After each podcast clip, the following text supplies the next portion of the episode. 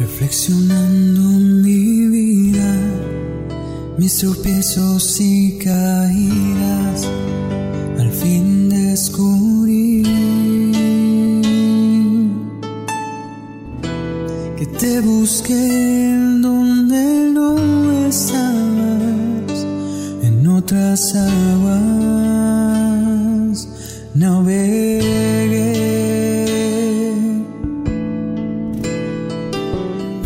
¿Qué tal amigos? Sean bienvenidos una vez más a este su podcast favorito Camino a la Santidad.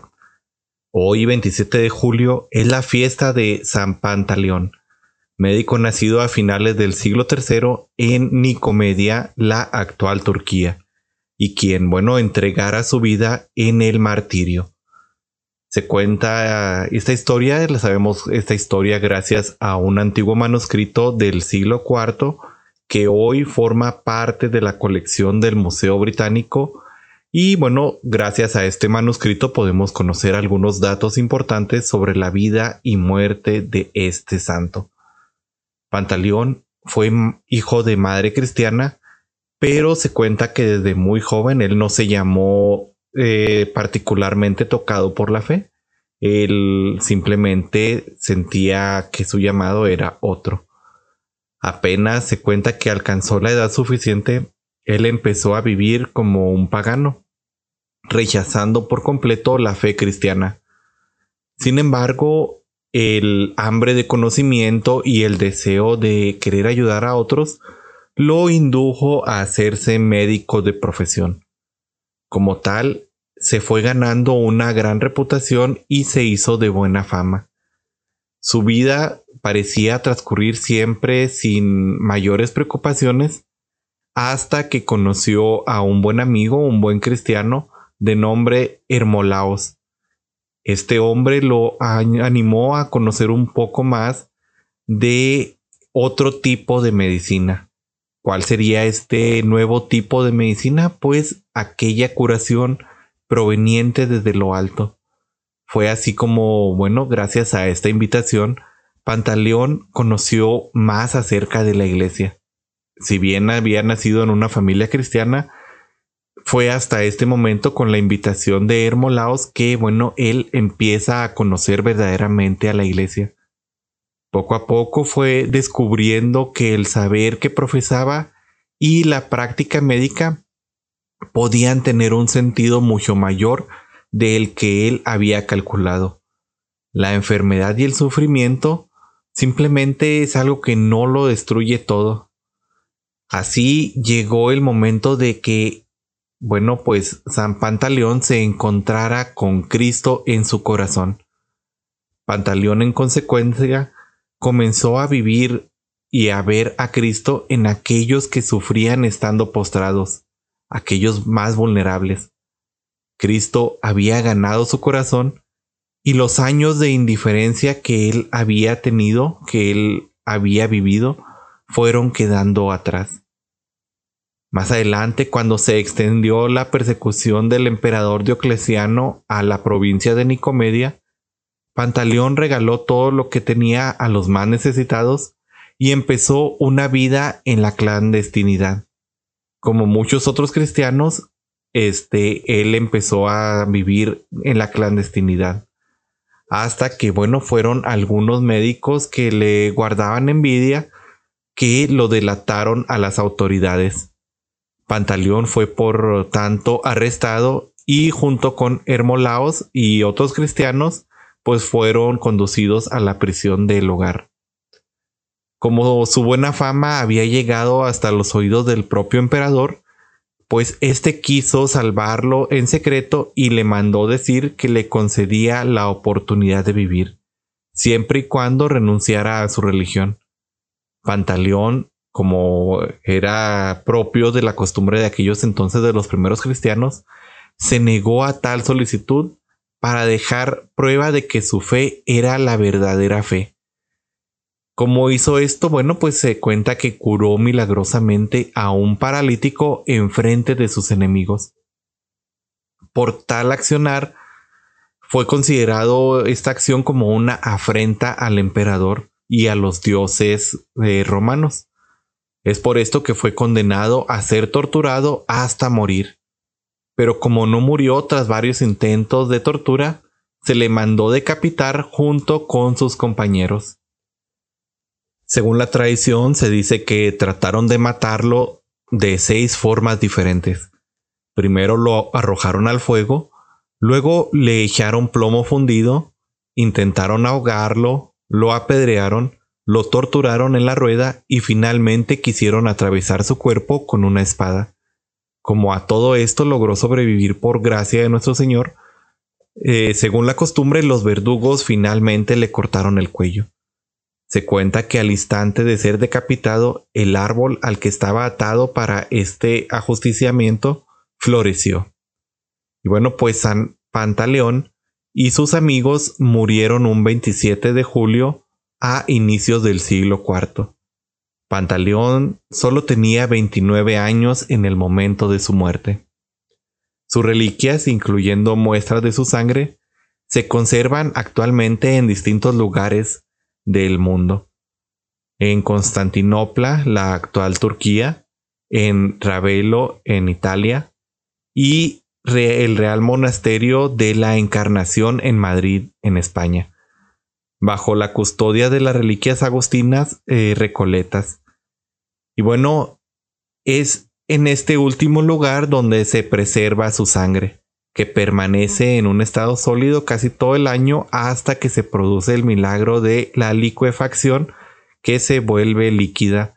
Esto sucede alrededor del 27 de julio, día de su fiesta litúrgica.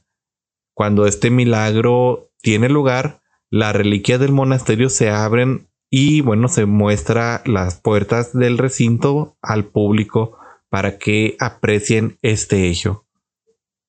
Y bueno, pues como San Pedro y San Pablo, él tuvo la oportunidad de reparar y manifestarle al Señor su amor. Reparar todas las faltas que cometió hasta antes de conocer verdaderamente al Señor y tener su encuentro con Él, y de manifestarle con su muerte este amor tan grande que le tenía. Las actas de su martirio nos relatan sobre algunos hechos milagrosos como estos de que trataron de matarlo seis veces diferente. El episodio en el que, bueno, pues el árbol en donde estaba atado, pues floreció. Y entre otros hechos eh, sobrenaturales, hechos milagrosos. Y si bien es posible que, bueno, pues todas estas formas de tratar de asesinarlo sean o no verdad. Puede ser que sean una forma simbólica de exaltar sus virtudes o puede que realmente sean ciertos. Lo importante de, de, él, lo importante de su vida es que finalmente derramó su sangre por Cristo. Los cristianos lo tomaron como un ejemplo muy grande de santidad.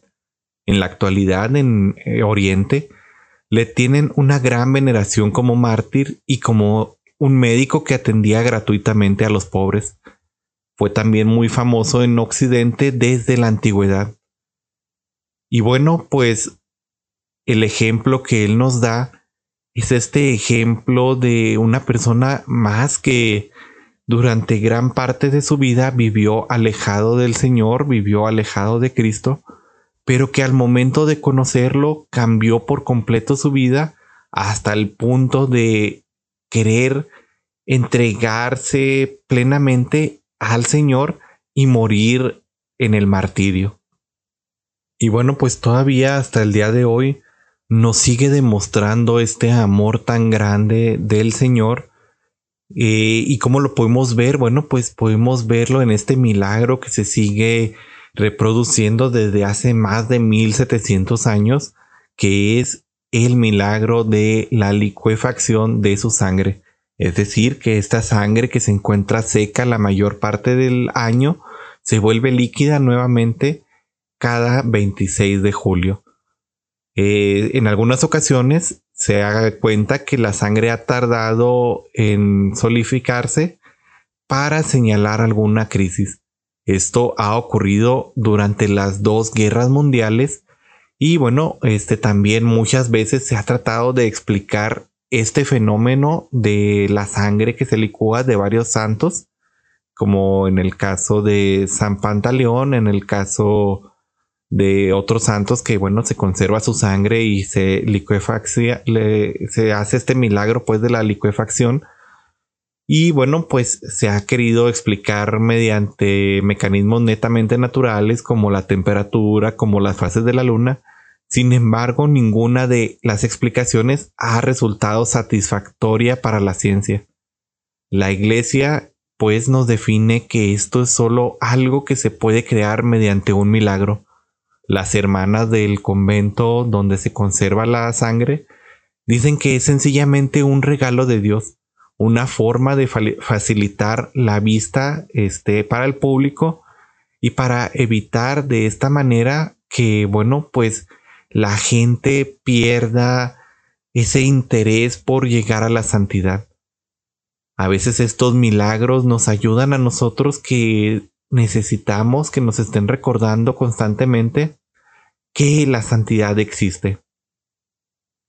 Y bueno, pues básicamente estos son estos regalos que nos dan a veces los santos por gloria de Dios o más bien para gloria de Dios y por el amor que Él nos tiene que, se, que permite que se realicen estos milagros. Porque nosotros como seres humanos, bueno, pues eh, muchas veces nos mm, defraudamos o perdemos el interés muy fácilmente por las cosas. Nos sucede que, bueno, compramos un carro nuevo y en un principio es la gran novedad, es algo que nos gusta, compramos el carro más nuevo de agencia, el carro que está de moda en ese momento, van pasando los meses, van pasando los años y se vuelve algo tan cotidiano en nuestra vida que nos ven las personas y dicen, oye, qué padre, trae ese un carro último modelo, traes un carro muy bueno y incluso podemos llegar a decir, ah, sí, sí, sí, traigo ese carro y, y se pierde completamente el interés. Nos pasa desde niños, nos regalan un juguete y los primeros días es la gran novedad y después el juguete queda sin uso. los invito a que los vean los que tienen niños chiquitos en sus casas, los que tienen sobrinitos, nietos o demás, les regalan algo y válgame, este regalo es la gran novedad. Va pasando el tiempo y este regalo se vuelve obsoleto y ya ni juegan con él. Así pasa también en nuestra vida cristiana, en nuestra vida de santidad. Vemos un gran milagro y nos emocionamos y queremos dar la vida por nuestro Señor. Vamos a algún retiro y queremos eh, salir y predicar a los cuatro vientos. Pero va pasando el tiempo y nuestro corazón se va enfriando. Va pasando el tiempo y las circunstancias de la vida, las dificultades que se nos van presentando, nos van haciendo que se nos vaya olvidando un poco. Sin embargo, para eso existen estos milagros que se hacen constantes, que bueno, nos recuerdan el amor tan grande de nuestro Señor y nos recuerdan que, bueno, nuestro llamado principal, nuestra meta principal en este mundo es este camino a la santidad. Así como San Pantaleón, él vivió una parte de su vida apartado de Dios, apartado de todo, y como siempre en estos santos que viven apartados del Señor, el común es que me falta algo, me falta, tengo una espinita de que hay algo más. Y finalmente cuando descubren a Dios, para ellos es la gloria tan grande que encontrando realmente a Dios, dándonos cuenta quién es, no necesitamos ni siquiera estos milagros que se realicen para darnos cuenta que el Señor nos ama. Cuando realmente nos encontramos cara a cara con el Señor y lo hacemos nuestro amigo, esto es suficiente para que queramos darlo todo incluso nuestra vida. Así que pues sigamos el ejemplo de San Pantaleón y cambiemos significativamente nuestra vida y siempre la dirijamos para llegar a esta meta final que es la santidad. Esa es la invitación del día de hoy, la invitación que casi casi hacemos en cada episodio. Vivamos nuestra vida al límite porque yo creo que si contáramos todas las bendiciones que el Señor nos hiciera, nos hace, todas las bendiciones que el Señor nos regala, híjole, no alcanzaríamos las cuentas. Ahora sí que miren hacia el cielo y si son capaces, ponderen la inmensidad del universo, pues así de grande es el amor de Dios que nos tiene y un poquito más. Bueno, eso es todo de mi parte. Espero que esta historia nos motive a nuestra propia historia de santidad y a nuestro propio camino de santidad. Eso es todo de mi parte. No me queda más que desearles un millón de bendiciones. Ahora sí que como en la película de Avengers. Bueno, pues les deseo tres millones de bendiciones. Y bueno, pues nos seguimos viendo. Hasta luego y que el Señor me los bendiga. Maestro, ¿dónde vives? Vengan y lo verán. Respire la fragancia de tu casa,